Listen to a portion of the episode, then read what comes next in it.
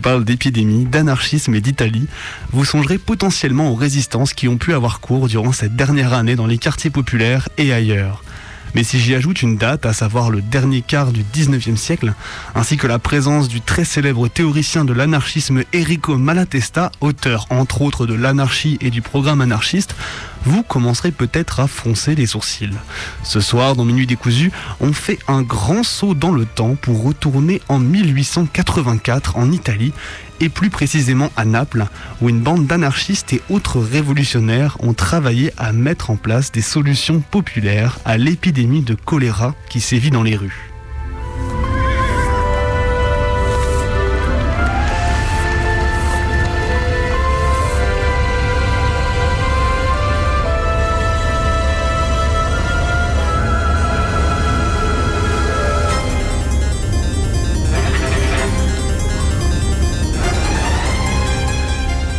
En 1884, les puissances coloniales européennes connaissent un retour de feu des guerres menées dans leurs colonies lorsque certaines maladies viennent à revenir au pays en même temps que la troupe. Le choléra, au début de l'été 1884, remonte ainsi d'Indochine jusqu'à la Méditerranée et frappe durement Toulon puis Marseille.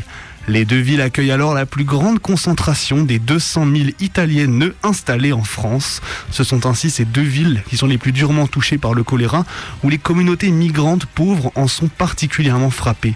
L'épidémie se diffuse peu à peu dans le reste de l'Hexagone et le Cri du Peuple, journal socialiste, publie à l'été la lettre d'un charpentier italien.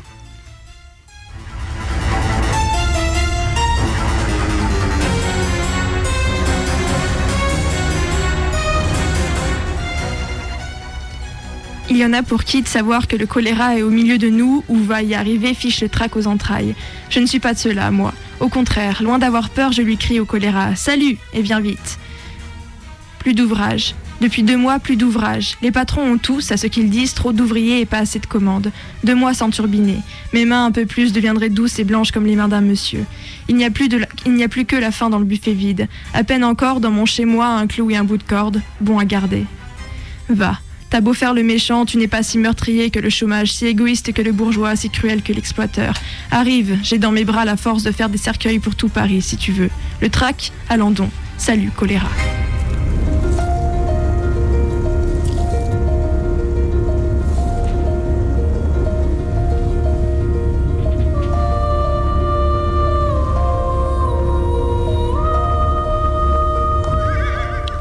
La crise sanitaire renforce le sectarisme à l'égard des immigrantes italiennes. Les autorités françaises y voient une occasion de se débarrasser d'elles.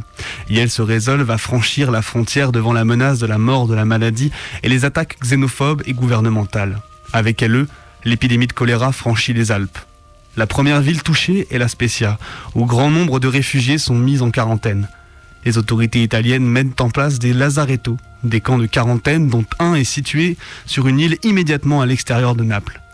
Les procédures de quarantaine datant du siècle précédent sont mises en place. Cordon militaire à la frontière, théâtralisation des désinfections en sortie de quarantaine, l'intervention massive des militaires et autres forces de l'ordre, personnel hautement à risque, participent à la diffusion de l'épidémie dans toute la péninsule.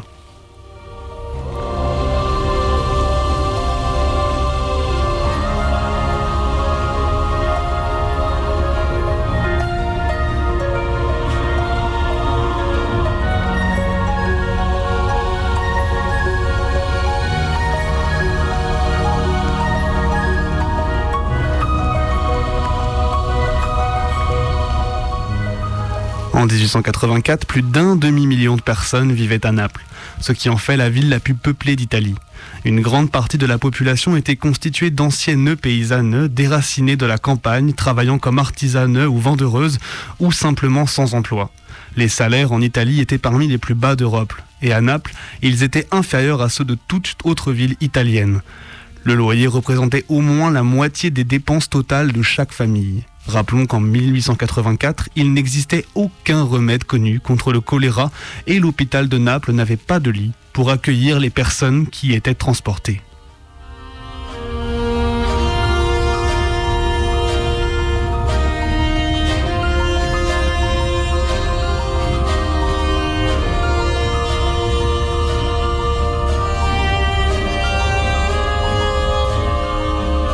Le processus était le suivant.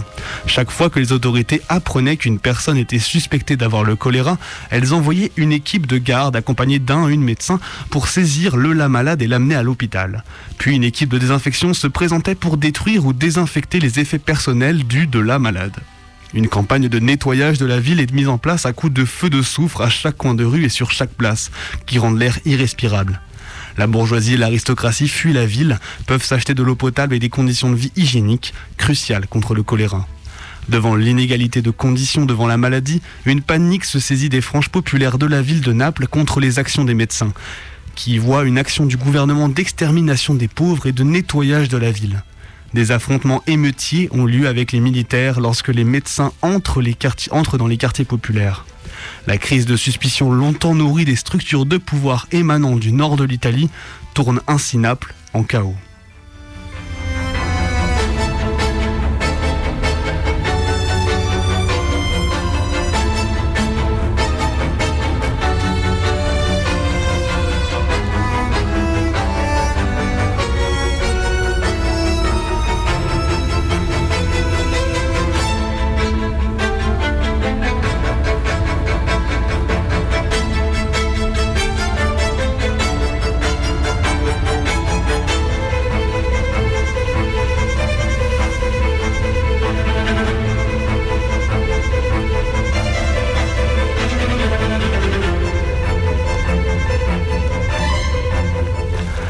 L'été 1884 vit se mettre en place diverses réponses populaires à l'épidémie, prenant ainsi le relais de l'incurie de l'action des institutions.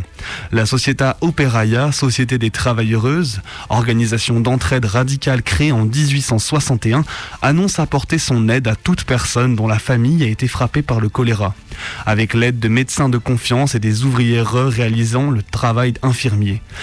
Une réunion réunit début septembre cette société avec la faculté de médecine, des représentants de la presse et divers notables locaux qui visent à aligner les acteurs bourgeois sur les méthodes radicales et séparatistes des organisations populaires. De cette réunion naît le comité d'aide aux victimes du choléra, bientôt plus connu sous le nom de Croix Blanche. Bien que, disposant de fonds importants, la Croix-Blanche dépend des contacts des travailleuses et des organisations ouvrières radicales qui permettent d'accéder aux populations pauvres et en colère.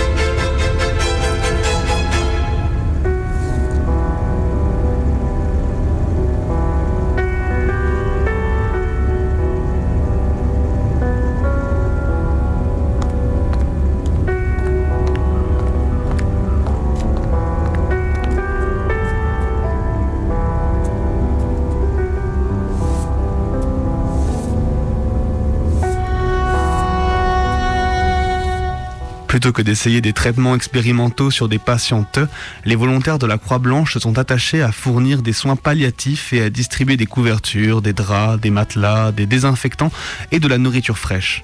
Yel ne portait jamais d'armes avec elle et Yel n'insistait pas sur la fumigation obligatoire ou sur la destruction des biens des malades du choléra. Tirant les leçons de l'initiative de la Società Operaia, elles se sont distanciées de l'État, n'offrant de l'aide que sur demande et refusant d'avoir quoi que ce soit à voir avec les gardiens qui assistaient les médecins d'État. Plus de 1000 volontaires se sont joints à l'effort, parmi lesquels de très nombreuses anarchistes comme Malatesta, Pala, Luigi Minguzzi, Francesco Petti, Malatesta et ses camarades prirent la responsabilité d'organiser une des douze sections de la Croix-Blanche de Naples qui, selon les sources, aurait eu le taux de guérison le plus élevé en raison de la proximité entre ses membres et la population.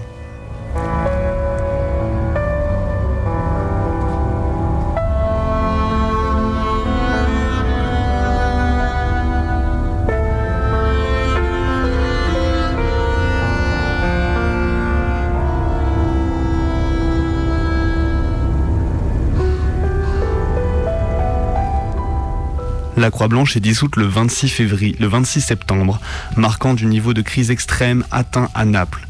Les travailleuses ont quand même continué leurs actions et par là permis une baisse du nombre de morts telle que l'épidémie fut déclarée terminée en novembre 1884. La mobilisation populaire n'avait pas vaincu le choléra à elle seule, mais elle avait accompli quelque chose que l'État ne pouvait pas, en aidant des milliers de pauvres à survivre à la catastrophe. Surtout, elle démontra que les meilleurs programmes d'aide sont ceux lancés par celles qui en ont besoin, ce qui leur permet de définir elles-mêmes leurs besoins et leurs priorités.